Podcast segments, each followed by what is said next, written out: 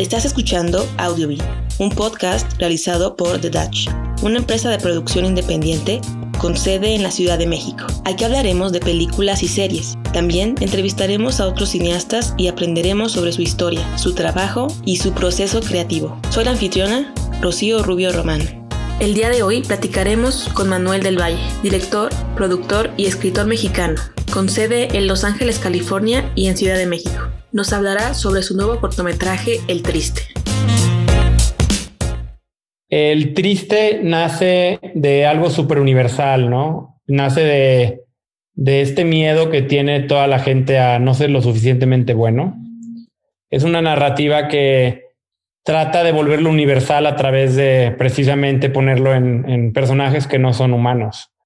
El proyecto nace en un momento donde eh, yo dudaba mucho de mis de mi carrera como artista, nace en un momento donde estaba explorando muchas muchos miedos sobre mi arte y mi talento, y, pero nace como una crítica a ese lado mío, ¿no? O sea, a ese lado de estar siempre queriendo eh, hacer las cosas mejor o hacer las cosas mejor que alguien más o tener el talento que, que tiene alguien más. Y yo creo que es algo súper universal en todos los, en, toda la gente, ¿no? O sea, precisamente en este proyecto me enfoco más en el lado artístico, en el mundo de Hollywood y del mundo de la industria del entretenimiento, eh, donde se critican dos cosas. Se critica, pues obviamente, ese anhelo de no sentirse lo suficientemente bueno, pero de igual manera se critica un poquito eh, el racismo y el sexismo que existe en la industria del entretenimiento, ¿no? Eh, son guiños sutiles que hay, de seguro, no sé si te has dado cuenta, pero hay alguno que otro guiño. De hecho, tenemos una crítica donde uno de los personajes que, que mueve a Anastasia, que es la, el interés romántico de, del triste, eh, lo mueve un personaje que tiene una t-shirt que, dice Hollywood, ¿no? I love Hollywood. Entonces son algunos guiños que no solamente critican, pero también sí hablan de las cosas bonitas de la industria del entretenimiento, ¿no? Que es incluso la, la variedad de gente y como que la capacidad de expresión que existe, porque eso sí es una realidad. Entonces es como un guiño de amor, pero también de crítica al ego artístico de cierta manera, ¿no? ¿Cómo fue, digamos, este, tomando vida esta historia? ¿Por qué te decidiste hacerlo este, con títeres y después cómo se dio todo así de que tú ya conocías a los que producían esos títeres, a los que los creaban, o primero, digamos, los viste y dijiste, no, quiero que esta historia se cuente con muñecos? Pues mira, eh, te platico. Eh, colaboramos con dos artistas muy especiales. Uno que se llama Caín Carías, es un artista que hizo un, puppet que se llama El Triste, nuestro protagonista. Y él es una celebridad en las redes sociales a través de la comunidad latina en, Los Ángeles, sobre todo, ¿no? Le llaman el triste de saddest puppet in town o in LA o algo así.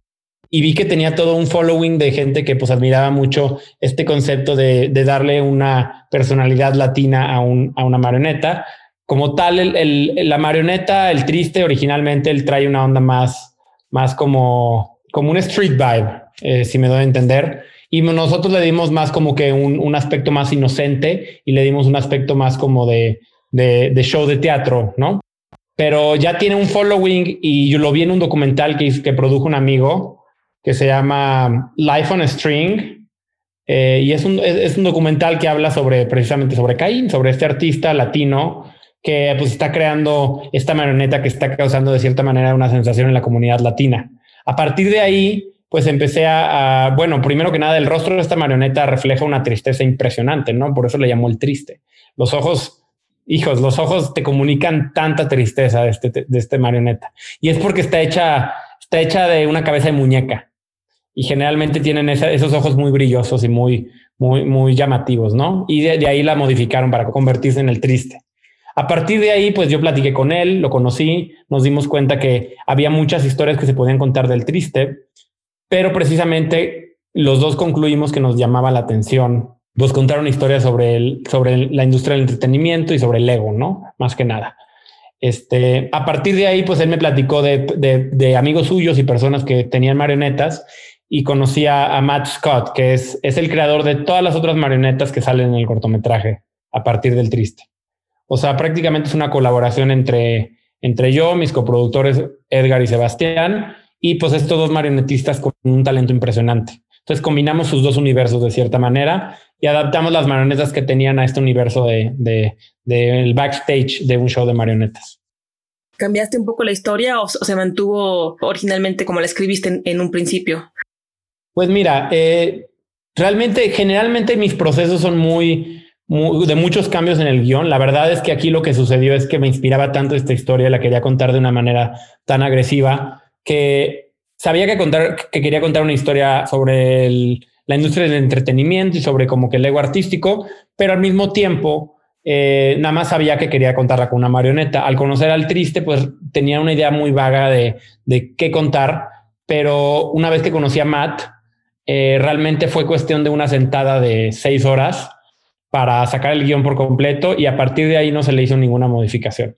Digo cosas de gramática, de logística, etcétera, etcétera, pero la narrativa realmente surgió de una sentada a escribirla. Oye, y una cosa que, me llama mucho la atención es que, bueno, generalmente cuando este, se cuentan historias ya sea con títeres, con muñecos, pues son los personajes principales, claro, pero en este caso, en tu cortometraje, tú también este, invitas a los titiriteros a que formen parte, ¿no? Sabes que están ahí, están sentados junto a ellos y hasta incluso hacen como una especie de efecto espejo, ¿no? Que están, o sea, yo, sé que es una metáfora eh, directamente, pero ¿por qué dejarlos o qué más tú querías decir al poner a los seres humanos ahí junto a los títeres? Sí, fíjate que fue, fue una duda que desde que empecé a picharle el concepto a, a mis coproductores que son tan grandes amigos míos, y me tienen mucha confianza, pues hemos trabajado mucho juntos, pero era algo que me cuestionaban mucho. Me decían, oye, pero, pero es que los hilos van a estorbar y los pies de los marionetistas y las piernas van a estorbar en cuadro. Y, y sí fue un miedo inicial, pero al final realmente eh, es de cierta manera un homenaje a, a, pues hay tantas artes dentro de este mismo cortometraje, ¿no? Está, es un musical, eh, entonces ahí tiene todo el, todo el asunto de, de, la música, tiene baile, tiene podría decir fashion, no le quiero decir fashion, pero mucho custom design para, o sea, mucho diseño de, vestuarios para los personajes. Ahí tiene toda una rama de, de arte súper interesantes, pero más que nada, pues era al estar colaborando con estos marionetistas, pues era de cierta manera incluirlos en la conversación. O sea, realmente cada vez que veo un show como los Muppets o cosas de ese estilo, me gusta mucho lo que hacen escondiendo a los a los marionetistas, pero siempre era una pregunta que yo tenía como, o sea, yo siento que le quita de cierta manera lo interesante cuando no ves, o sea, el proceso detrás de cómo se hacen las cosas. ¿A qué voy? Yo desde, desde bien chavito eh, veía películas y me gustaba ver las películas, pero me ponían el behind the scenes y se me hacía maravilloso y me emocionaba y se me hacía súper apasionante e incluso a veces disfrutaba más los behind the scenes de las películas que las mismas películas. Eh, me gusta mucho a mí ver el, el, craft detrás del resultado final y siento que era de cierta manera hacer eso, pero con la audiencia del triste. O sea, que, que vean, que vean de dónde está proveniendo la magia y eso significa pues del marionetista detrás de, ¿no? Eh, algunas personas me dicen que se pierden a veces eh, viendo pues cómo agarran equilibrio los marionetistas mientras caminan hacia atrás, pero la marioneta camina hacia adelante. O sea, como que de cierta manera quería que incluir a los artistas en el proceso y que como dices tú, además de que sea un reflejo y un espejo de, del ser humano, el proceso es parte del mismo arte, ¿no? ¿Cuál dirías tú que fue el reto más grande de todo lo que abarca este cortometraje? ¿Qué, fue la parte más complicada, incluso en la parte de la postproducción? ¿Cuál dirías que fue como el reto más, este, más significativo para ti? Híjole, eh, algo que sí le, le, le aporta demasiado al proyecto es el diseño sonoro. No se grabó absolutamente ningún sonido en set. O sea, teníamos una película muda y con el trabajo de Joel Argüelles y de Cristian uh, Giraud, que son los diseñadores sonoros y todo el equipo de audio, pues creció la magia, ¿no? También con el, con el score de, Juan Carlos Enríquez, realmente fue lo que le dio mucho vida al proyecto. O sea, eso en el proceso de postproducción fue lo más difícil y fue lo que más le pusimos atención. Pero yo creo que es adentrarse a algo que es absolutamente ajeno a, mi background y a lo que yo conozco. O sea, yo, yo antes de hacer el triste no conocía casi nada de, marionetas. Yo entré con mucho miedo, pero con mucha emoción de, estar haciendo este experimento donde sabíamos que queríamos hacer algo, haz, de cuenta de Muppets, pero sin ser de Muppets, porque son, o sea, es un tono absolutamente diferente y un proceso diferente. Pero era, era esta onda de sentir que iba a ser animación, pero sin ser animación. Iba a ser live action, pero sin ser, sin ser realmente como live action. Era como sentirme en un limbo del proceso y sentir que, que no estoy seguro de lo que estoy haciendo en ningún momento. Era lo que nutría mucho la conversación con todo el equipo. Este, entonces, yo creo que el proceso más difícil fue la preproducción. el poder imaginar las tomas. Obviamente hicimos storyboard de absolutamente todo. Imaginar, pues los ensayos no eran lo mismo porque pues no eran en el espacio que íbamos a estar filmando, no estaba terminada la música. Los ensayos realmente era como yo familiarizarme con, con cómo es una marioneta y cómo se mueve. Y luego pues llegar a Z a, confiar en, los talentos que estaban detrás de la producción, confiar en los marionetistas, en, el, en la directora de fotografía que es maravillosa, Olivia Gastaldo, y confiar en todo el equipo. Realmente fue el, fue el proyecto donde más me, me obligué a, obviamente, a tener un control creativo eh, súper profundo, pero a confiar en el equipo. Entonces fue como que, para resumir, fue como que entrar a este mundo totalmente diferente a lo que estoy acostumbrado a hacer lo que te quería preguntar era que si en un futuro, porque siempre pasa eso, ¿no? Que tienes un gran proyecto y, mucha gente llega y te pregunta, ay, ¿hay una segunda parte o alguna, alguna película, digamos, en el mismo estilo, pero que cuente otra historia? ¿Te gustaría como que seguir en este camino con las marionetas, a contar otra historia similar al triste, bueno, similar en, la cuestión de, del estilo? Eh, ha, habido conversaciones, no puedo revelar demasiado, pero ha habido conversaciones sobre expandir un poquito este universo. Eh, yo ahorita estoy con otros proyectos y como tal no se ha concretado nada. Yo estaría feliz de regresar a hacer más proyectos con marionetas.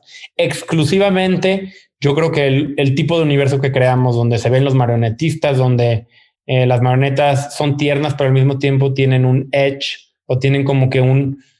Están, están al borde de ser un poco tenebrosas, aunque tengan una esencia eh, tierna. Es como que un mundo, es un, es, un blending de géneros muy interesante. Si fuera con ese estilo, yo estaría feliz de la vida y sí hemos platicado al respecto. Hay más historias que se podrían contar y en un formato más largo o más o diferente, pero por, por el momento no. Ahorita estamos enfocados en otros proyectos. Tenemos dos cortos en postproducción, eh, un largometraje que está en un proceso demasiado temprano, pero está en el proceso de, de realizarse y varios videos de música. Entonces ahorita pues estamos ocupados, mi equipo y yo, y estamos contentos con lo que pasó del triste. Estamos empezando la época de festivales, entonces es emocionante. En abril empezamos a tener screenings en La Habana, en el Festival de Cine de La Habana, en Oxford Film Festival, en el Festival Latino de Filadelfia de cine, este, y alguno, uno que otro que todavía no podemos revelar. Ah, sí, el, el de Beverly Hills también tenemos una selección ahí y uno que otro que no podemos revelar todavía, pero estamos felices que la gente se tenga la oportunidad de, ver este proyecto tan diferente, ¿no? Que puede ser incluso en algunos momentos incómodo, según me cuentan algunas personas, pero siento que es, es precisamente lo que buscábamos, ese, ese brinco entre géneros que tenga como que un poquito para todos. Oye, y ahorita que comentas los, los festivales, ¿cómo les ha afectado lo que es este tanto en la eh, de otros trabajos, con esa historia del triste, con la onda de ir a los festivales? ¿Cómo les ha afectado a ustedes como productores, no? lo, de, lo del COVID y cómo lo han enfrentado, vaya. Eh, inicialmente fue muy triste porque teníamos otro cortometraje que se llama Nahum, empezando Festivaleo, que fue un corto que nos abrió muchas puertas. Eh, y fue precisamente el corto con el que vendimos la idea de, del triste y conseguimos que la gente se quiera involucrar en el proyecto. Con Ajun, pues fue muy triste porque apenas iba empezando y las cosas estaban todavía, había mucho desequilibrio en todos los aspectos y la prioridad final de todo el mundo era los festivales, ¿no? Era como que lo único que se pensaba en el momento que tiene mucha lógica y mucha razón, pero al mismo tiempo, pues yo creo que poco a poco nos dimos dando cuenta que sí, es difícil y es triste no tener esa experiencia festivalera presencial porque ya las he tenido y es muy padre y creas relaciones muy, muy increíbles.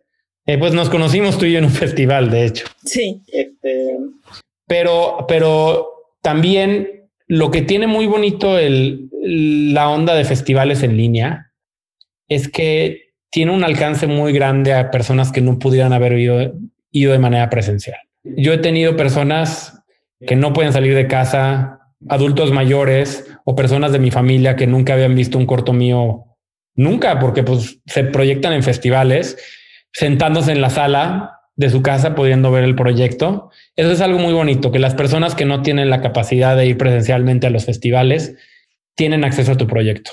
También la manera en que se habla sobre tu proyecto eh, se compensa un poquito por no ir a festivales existe más prensa y más gente está hablando de manera online. Entonces, no todo es negativo. Sí es triste no poder estar ahí, pero yo digo que en un momento tan difícil donde lo más importante es la vida humana, la tragedia que está sucediendo, debemos de estar agradecidos que hay un medio por en el que se puede seguir viendo nuestro trabajo, ¿no? Que existe el Internet, que existe, que existe diferentes plataformas y festivales que no se rinden aunque no se pueda ver en vivo. Siempre mi preferencia va a estar en ver el cine en una pantalla grande, ¿no? Absolutamente siempre. Pero hay que estar agradecidos, no hay que estar ni de un lado ni del otro, sino viendo lo positivo de los dos lados, yo creo. En cuestión de producción, yo siempre le digo a todo el mundo que es momento de, hacer esos lookbooks y pitch decks y guiones que nunca habías podido tener y prepararlos para cuando se mejore la cosa. Este es un buen momento para sentir que tiene suficientemente tiempo para preproducción para algo, ¿no? ¿Cómo me veo en, en algunos años? Siguiéndome inspirando de la gente con la que trabajo. O sea, el cine es un medio tan colaborativo y tan en constante creación de nuevas relaciones que yo creo que es algo que hay que valorar muchísimo. Eh, el medio es un medio colaborativo y por más que se le aplaude mucho al director en un festival y digo con toda la razón porque es el que lleva el proyecto creativamente, es un proyecto tan, tan, tan compartido que yo creo que lo, más padre es que nunca sabes a quién más vas a conocer. O sea, cada proyecto que haces rara vez estás con el mismito crew cada proyecto. Eso significa que vos vas creando nuevas relaciones, inspirándote con nueva gente. Entonces yo me veo escogiendo a los mejores, a las personas que más me inspiran de cada proyecto con el que he trabajado y generando el, el ultimate team, ¿no? El, el, el, equipo perfecto para desarrollar un proyecto grande. Me llama mucho la atención la, la producción, pero yo soy mayormente director. Y pues sí, o sea, el plan para ese entonces, para dentro de algunos años, es ya tener mi largometraje terminado y estar creando contenido constantemente, desde videos de música, comerciales, fashion films, largometrajes, la, lo que es televisión también me llama mucho la atención, pero nunca dejándole de, o sea, nunca dejar de tenerle ese aprecio al cortometraje, que es como ese lado por donde empiezan todos los, los cineastas, ¿no? Absolutamente todos, bueno, no, no absolutamente todos, pues, pero eh, gran parte de los cineastas aprenden a tropezarse con los cortometrajes y aprenden a valorar su propio trabajo con los cortometrajes, ¿no? Entonces, no sé, yo sí me veo haciendo cortometrajes, aunque en un futuro tengo una carrera establecida como director de largometrajes, televisión, etcétera, etcétera. Yo creo que el cortometraje siempre va a ser un medio al que me, gustaría regresar.